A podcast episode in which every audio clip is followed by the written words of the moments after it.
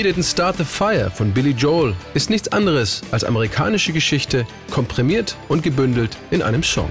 Als die Single im September 1989 erscheint, macht eine Grundschulklasse im US-Bundesstaat Wisconsin den Text zum Unterrichtsthema. Die Plattenfirma CBS reagiert auf das ungewöhnliche Interesse und veröffentlicht We Didn't Start the Fire noch einmal, zusammen mit einer zehnminütigen Rede des Sängers auf Kassette, die über eine Jugendzeitschrift an 40.000 Teenager verteilt wird. We Didn't Start the Fire war zuvor sechs Wochen lang auf Platz 1 der US-Singlecharts und hat vor allem deshalb für Aufsehen gesorgt, weil Billy Joel in den Strophen Wörter scheinbar zusammenhangslos aneinander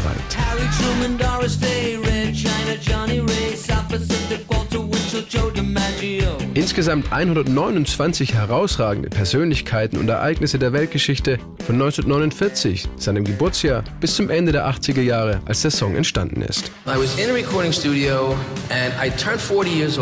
Ich war im Studio und versuchte an neuen Songs zu arbeiten. Das war so kurz nachdem ich meinen 40. Geburtstag gefeiert hatte. Da kam Sean Lennon, der Sohn von John Lennon, zu Besuch und brachte einen seiner Kumpels mit, der gerade 21 geworden war. Und der sagte, es ist eine schreckliche Zeit, 21 Jahre alt zu sein. Ich erwiderte, das ging mir damals ähnlich. Wir hatten den Vietnamkrieg, Drogenprobleme, den Kampf um die Bürgerrechte. Es war verrückt. Und er antwortete, ja, ja, aber für uns ist das heute anders, denn ihr wart Kinder der 50er Jahre, in denen nichts los war.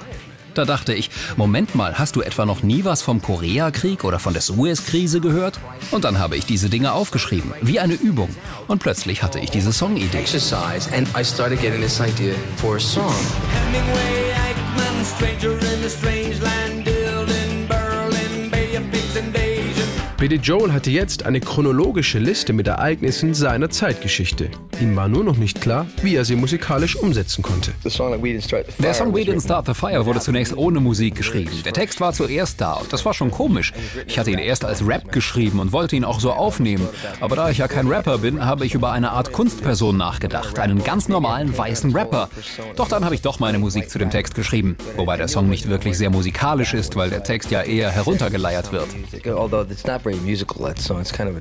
Wohl deshalb ist auch die Melodie der Strophe eher simpel, wie Billy Joel bei einem seiner Auftritte im Rahmen einer Questions and Answers Tour am Piano demonstrierte.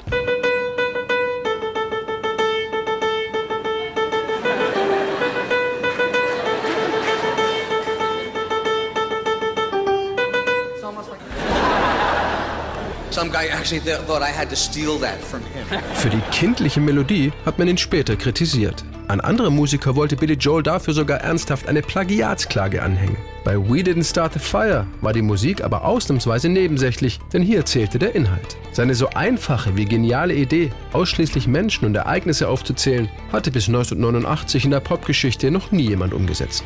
Dass der Song auch noch in einer Zeit großer politischer Veränderungen entstand, war jedoch reiner Zufall. Die Aufnahme von We Didn't Start the Fire wurde gerade fertig, als in Peking die Studentenproteste auf dem Platz des himmlischen Friedens begannen. Das klingt jetzt vielleicht zynisch, aber wir sagten, kommt, lasst uns die Single so schnell wie möglich veröffentlichen, bevor noch mehr passiert. Sonst denken alle, wir nehmen dieses Ereignis als Aufhänger für den Song. Es ist verrückt und irgendwie ausgleichende Gerechtigkeit, dass ich über diese neuen Ereignisse gar nicht geschrieben habe. Denn als das Album dann veröffentlicht wurde, wurde, war in ganz Osteuropa plötzlich sehr viel passiert und die Berliner Mauer gefallen. Was ich aber im Kopf hatte, war nur eine Chronik des Kalten Krieges von Anfang bis Ende. Harry Truman, Doris Day, Red China, Johnny Ray, South Pacific